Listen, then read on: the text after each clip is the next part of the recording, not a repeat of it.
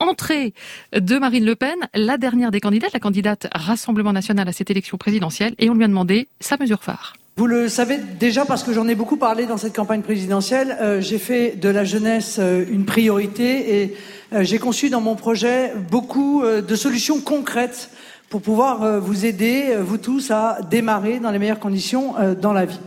peut-être ma mesure prioritaire, enfin celle qui peut-être me différencie beaucoup des autres, c'est l'exonération de l'impôt sur le revenu des moins de 30 ans, c'est-à-dire qu'avant 30 ans, euh, tous les jeunes euh, qui travailleront ne paieront pas d'impôt sur le revenu. Je l'ai d'ailleurs associé également à une exonération de l'impôt sur les sociétés euh, pour les jeunes euh, de moins de 30 ans qui montrait euh, une société en France. Je pense que c'est le meilleur moyen de vous mettre euh, le pied à l'étrier, de vous faire profiter du travail qui est le vôtre et de vous permettre aussi de vous lancer dans la vie dans des conditions facilitées par rapport à ce qui existe actuellement.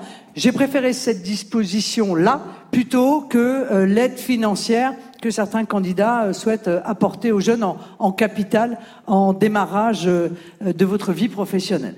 Mon objectif étant, et on le retrouvera de ma réforme des retraites jusqu'aux aides que j'apporte aux apprentis, aux, aux, étudiants qui travaillent, mais également aux alternants. Ce que je souhaite, c'est augmenter le taux d'activité des jeunes dans notre pays parce que ce taux d'activité est très bas, est trop bas.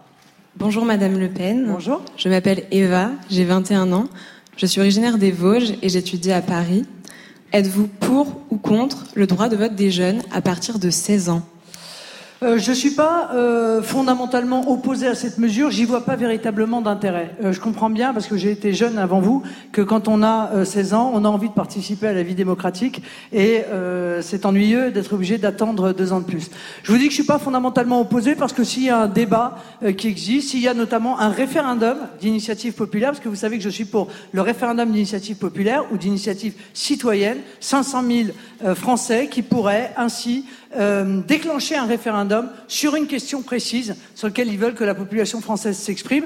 Euh, euh, évidemment, je laisserai le soin au peuple français d'en décider, mais je suis pas sûr que ce soit l'urgence, pour être tout à fait honnête, aujourd'hui. L'urgence d'ailleurs aujourd'hui, c'est que les jeunes aillent voter. Or, euh, les jeunes à 18 ans ne vont pas voter. Euh, bien souvent, à 19 ans, ils vont très peu voter également. Donc, ce que je voudrais, moi, c'est vous convaincre d'aller voter. Et au passage, je vous indique, si tant est que quelqu'un ait oublié, que le délai pour s'inscrire sur la liste électorale, c'est euh, jusqu'au 4 mars. Donc, normalement, c'est automatique. Mais si pour certains d'entre vous, ça n'a pas été fait, surtout, courez pour vous inscrire. Parce que vous avez vu ce que souvent, vous savez, les jeunes disent mais en fait, le président de la République, tout ça, c'est loin, ça ne nous concerne pas vraiment. Euh, là, vous venez de vivre deux ans deux ans de crise sanitaire où des décisions ont été prises, des décisions qui ont eu un impact direct sur vous, sur euh, votre capacité à étudier, sur euh, vos petits boulots, euh, sur votre capacité à avoir une vie sociale, sur la précarité parfois qui a été la conséquence de ces décisions, sur votre vie sociale, sur le fait d'aller en boîte de nuit ou de rencontrer vos amis. Donc là, vous avez pu voir vraiment toucher du doigt ce que peut avoir comme conséquence un vote, c'est-à-dire les décisions qui peuvent être prises et les conséquences que ça peut avoir sur votre vie quotidienne. Merci. question suivante posée par Yacine. Yacine. Belal, poursuivre. Bonjour. Bonjour. Bonjour, je me présente, je m'appelle Bilal, j'ai 19 ans, j'habite à Paris. Et ma question est la suivante. Pourquoi est-il si compliqué de trouver une alternance ou un emploi en France quand on a un prénom à consonance étrangère? Que proposez-vous pour lutter contre la discrimination à l'embauche? Alors, pardon Milan, mais moi je pense que c'est très compliqué pour tout le monde en réalité. Euh, euh, c'est très difficile pour tout le monde. C'est difficile pour tout le monde parce qu'il y a beaucoup d'entreprises euh, qui ne sont pas incitées à prendre des apprentis ou à prendre des alternants. Et puis, il faut quand même dire les choses, et vous le savez très bien, ça fait quand même 40 ans, et il y a encore des traces importantes qu'on explique que les contrats de professionnalisation, que euh, l'apprentissage, euh, notamment euh, dans les, les, travaux manuels, eh bien, c'est dévalorisé. C'est une voie de garage. Euh, euh, on envoie les jeunes faire cela, nous a-t-on expliqué pendant des décennies, parce que, euh, eh bien, ils n'ont pas ni le goût, ni l'envie, ni, nous dit-on, la capacité d'aller faire des études en université. Moi, je suis absolument opposé à cette vision. cette dévalorisation, elle est inadmissible, elle est stupide, et en plus, elle ne permet pas à des jeunes qui ont envie d'entrer plus rapidement que d'autres euh, sur le marché du travail de le faire. Je vous signale qu'en Allemagne, les apprentis et les alternants, c'est un euh, morceau très important euh, de, des études, beaucoup plus important que chez nous en France. C'est pour ça que j'ai mis en place une aide spécifique pour les alternants et les apprentis, c'est-à-dire que les apprentis et les alternants toucheront 230 euros de plus que ce qu'il touche actuellement par mois. Marine Le Pen, je vous coupe parce que je crois que la question de Bélal n'était pas vraiment sur l'alternance, mais, davantage sur, la, sur la stigmatisation dont peuvent, que peuvent subir des jeunes dont les prénoms sont de consonance. Vous avez dit au début, ce n'est pas un savez, problème. moi, vous savez, j'ai regardé les études qui ont été faites. Hein. Euh, à un moment donné, ils ont mis en place les CV anonymes.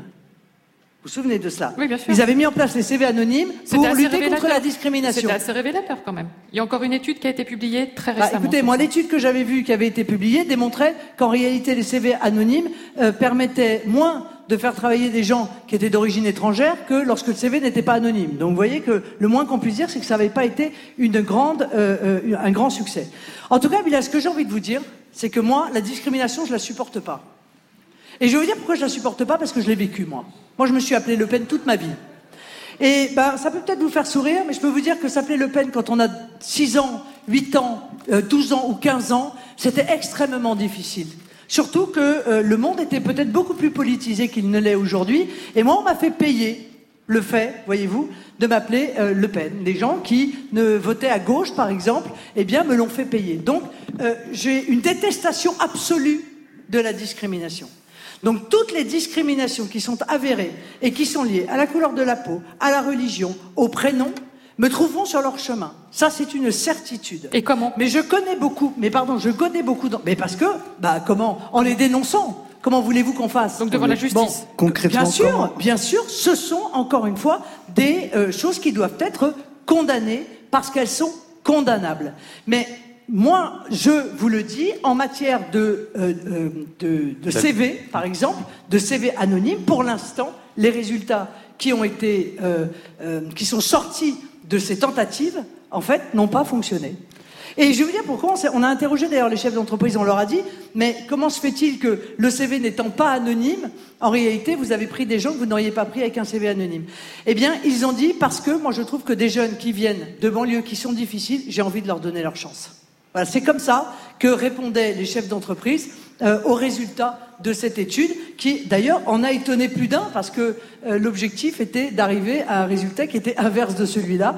Euh, moi, je crois à nos, à nos chefs d'entreprise. Je crois qu'ils donneront leur chance à, tous les jeunes, mais pour peu, encore une fois, que l'environnement économique leur permette aussi de le faire. Parce que fondamentalement, c'est ça le problème majeur. Et c'est ça le rôle qui est celui du président de la République. C'est aussi de mettre en place un, écosystème économique qui permette à l'ensemble des jeunes de trouver leur voie et d'avoir à l'issue de leur formation un emploi, et si possible un emploi bien rémunéré, ce qui, le moins qu'on puisse dire, n'est pas le cas partout. Mais là, vous avez envie de rebondir Oui, concrètement, qu'est-ce que vous voulez changer euh, Quelles sont vos solutions face à ça? Face à la discrimination? Dans le monde du travail et dans la vie de tous les jours. Mais encore une fois, encore faudrait-il qu'on ait euh, des démonstrations précises que les gens qui sont au chômage le sont plus parce qu'ils ont un prénom d'origine étrangère ou parce qu'ils sont d'origine étrangère. Pour l'instant, ça n'est pas le cas. Le problème, c'est que vous êtes confronté au chômage de masse, quel que soit votre prénom, quel que soit l'endroit d'où vous venez, vous êtes confronté au chômage de masse. Et c'est cela contre lequel il faut lutter. Il faut recréer de la croissance dans notre pays, il faut recréer de l'emploi dans notre pays, il faut recréer des filières qui soient différentes les unes des autres pour que chacun puisse trouver, encore une fois, son parcours. Il faut que ces filières soient pas définitives. C'est-à-dire que si par exemple vous décidez de partir en alternance ou en apprentissage et que vous voulez revenir dans le régime général, il faut que vous puissiez le faire. C'est tout cela qu'il faut fluidifier pour permettre aux jeunes de trouver leur voie. Question de Maël. Bonjour, euh, je m'appelle Maël, euh, j'ai 23 ans et je viens d'un territoire qui s'appelle les Mauges au sud du Maine-et-Loire. Et c'est un territoire qui est assez rural et je voulais savoir si les territoires ruraux, ils pouvaient être un lieu d'accueil, en tout cas des terres d'accueil, notamment pour les demandeurs d'asile, et si ça pouvait être une chance pour, les pour les territoires ruraux de, redynamiser les, grâce aux demandeurs d'asile. Non, pas du tout. je, vous savez, j'ai défendu une politique, une politique de ce que j'ai appelé la démétropolisation, c'est-à-dire qu'aujourd'hui, les grandes métropoles aspirent l'ensemble des finances des pouvoirs politiques, du pouvoir économique. Il faut rééquilibrer nos territoires, parce que beaucoup de nos petites villes et de nos villes moyennes sont en train euh, de mourir. Mais moi, ce que je souhaite, c'est que euh, euh, ne laisse pas des déserts en disant, bah, il y a des déserts, on va y mettre des, des migrants. Ça n'a aucun sens. D'abord parce que nous n'avons plus les moyens de les accueillir, je suis désolé de vous le dire, mais euh, nous sommes en déficit sur l'ensemble euh, de euh, nos comptes sociaux et je suis encore une fois, moi, la candidate de la priorité nationale aux Français. Voilà, je souhaite que les Français et accessoirement les jeunes Français euh, soient euh, prioritaires, notamment dans l'accès au logement étudiant, notamment euh, dans l'accès à l'emploi. Aujourd'hui, on mène, enfin aujourd'hui, hier et aujourd'hui, on mène une politique qui est une politique d'immigration qui est extrêmement généreuse, sauf que nous n'en avons plus les moyens. Et que quand on n'en a plus les moyens, bah, par définition, il faut faire des sacrifices. Et ce sont des sacrifices qui sont faits sur les jeunes, sur les personnes âgées, sur les familles. Je ne souhaite pas faire cela. Donc, je veux qu'on régule euh, l'immigration, je veux qu'on euh, arrête le dévoiement euh, du droit d'asile, parce que le droit d'asile aujourd'hui est dévoyé, il n'est plus ce, celui qui a été conçu par la France, il est devenu une nouvelle filière d'immigration. Je ne le souhaite pas. Voilà, je, vous le dis clairement. Enfin, c'est pas non plus. je pense, euh, personne va tomber de sa chaise en entendant ça. Euh, c'est quand même euh, quelque chose que je défends depuis longtemps, et c'est la raison pour laquelle, encore une fois, je vais faire voter par référendum une modification fondamentale de la politique d'immigration. Et concernant le droit d'asile, puisque vous me parlez, euh, euh, je suppose, des demandeurs d'asile ou des gens qui ont l'asile, je souhaite que les demandes d'asile soient effectuées dans les consulats et les ambassades de n'importe quel pays du monde, mais que ceux qui rejoignent le territoire national soient ceux à qui on a accordé le droit d'asile. Parce qu'aujourd'hui, les gens viennent, demandent en réalité l'asile, l'asile ne leur est pas accordé et ils restent quand même. Maël vous voulez préciser quelque chose? Oui, notamment sur la question de, de l'agriculture aujourd'hui dans les territoires ruraux, qui est une vraie question. Il y, a, il y, a, la moitié des agriculteurs qui vont partir à la retraite dans le prochain mandat présidentiel. Euh, ça équivaut à 200 000, 200 000 emplois qui vont, enfin, de, 200 000 personnes qui vont partir à la retraite. Et, et du coup, là, il y a un vrai manque de, de main d'œuvre urgente euh, sur ces territoires. Et donc aujourd'hui, enfin, la, la baisse de, du, du, monde agricole, elle est, elle est, elle est très ancienne. Et, et, du coup, comment notamment, est-ce que c'est pas une réponse euh, sur la question de la main d'œuvre Mais la question, mais la réponse sera jamais celle-là.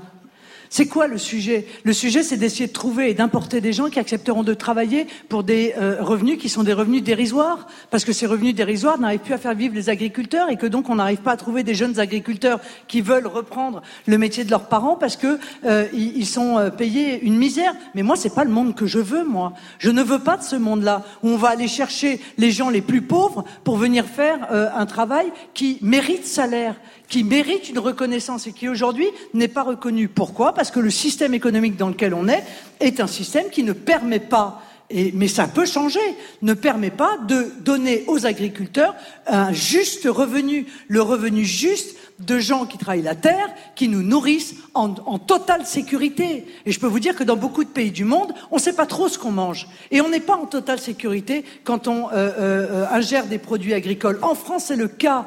Ils ont beaucoup travaillé. Ils ont une qualité de production qui est insensée, un savoir-faire insensé.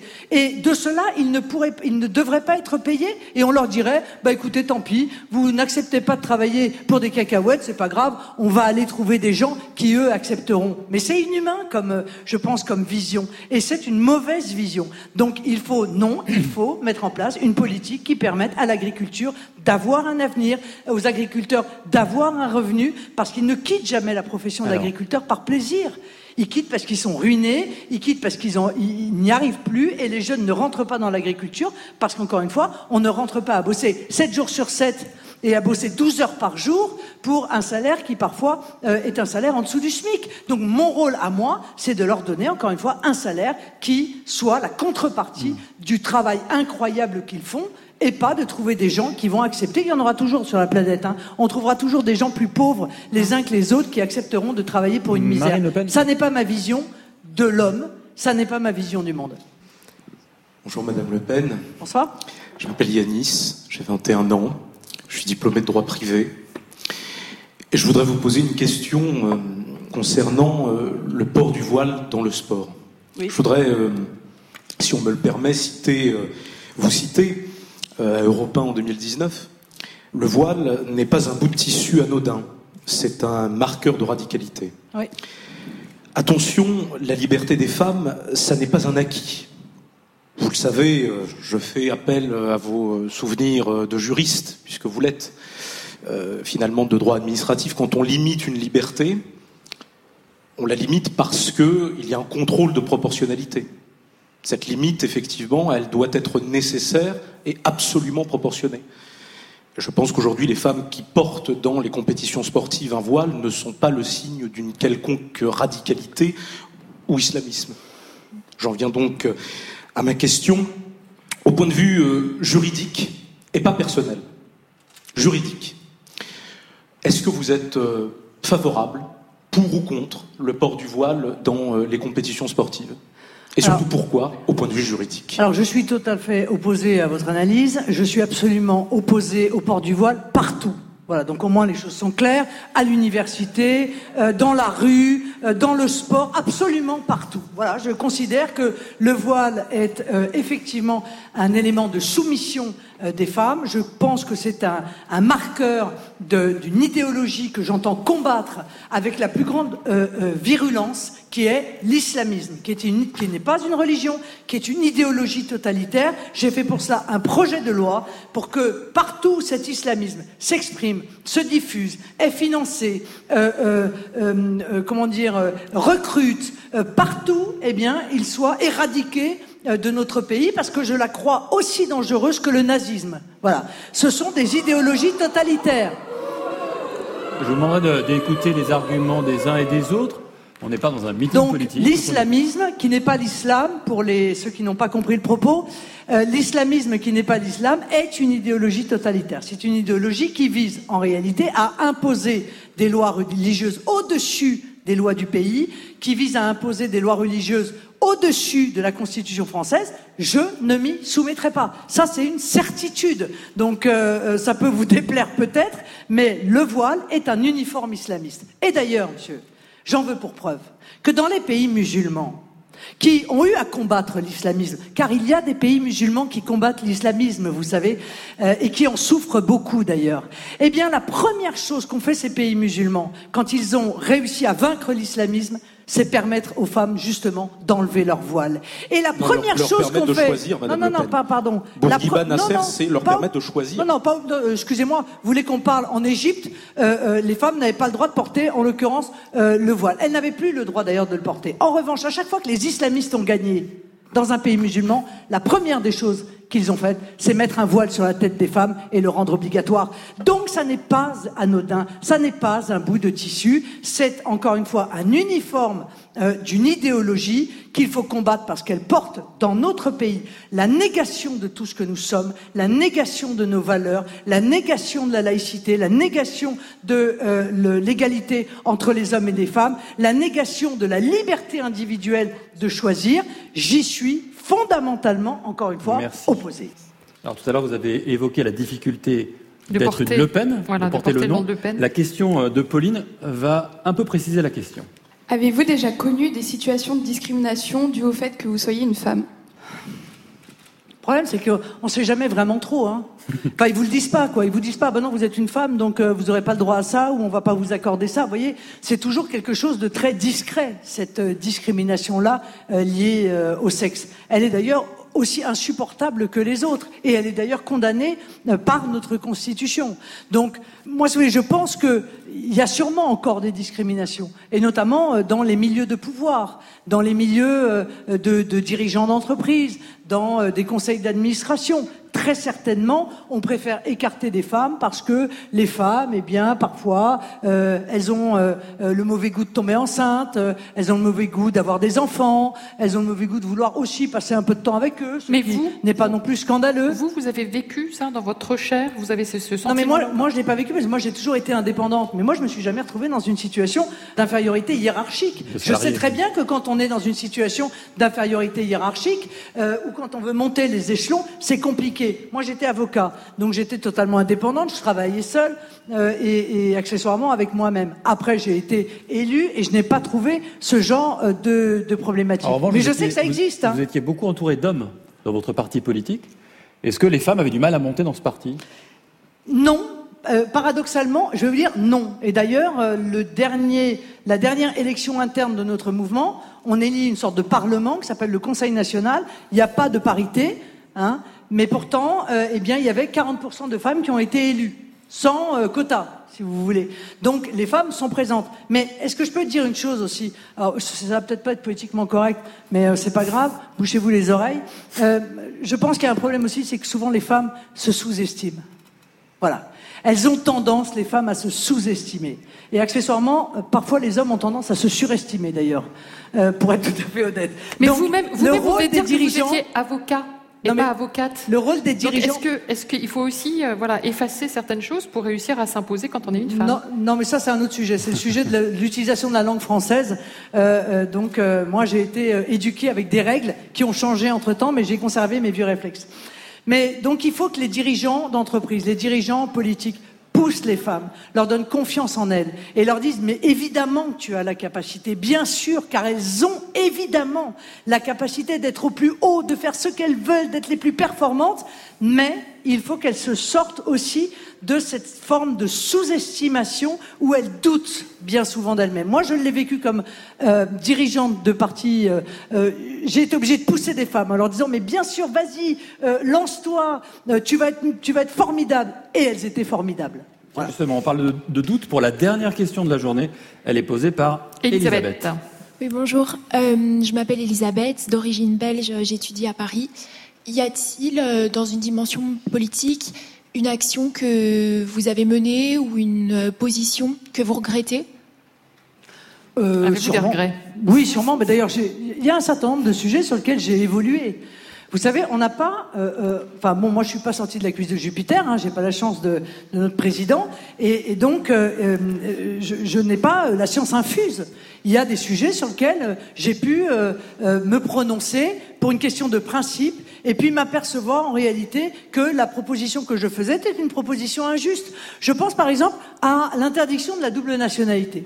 Vous voyez, euh, j'ai été très longtemps pour l'interdiction de la double nationalité. Je pensais qu'il fallait que les gens choisissent leur allégeance, soit euh, euh, la nationalité française, soit l'autre nationalité qu'ils avaient. Eh bien, j'ai évolué sur ce sujet.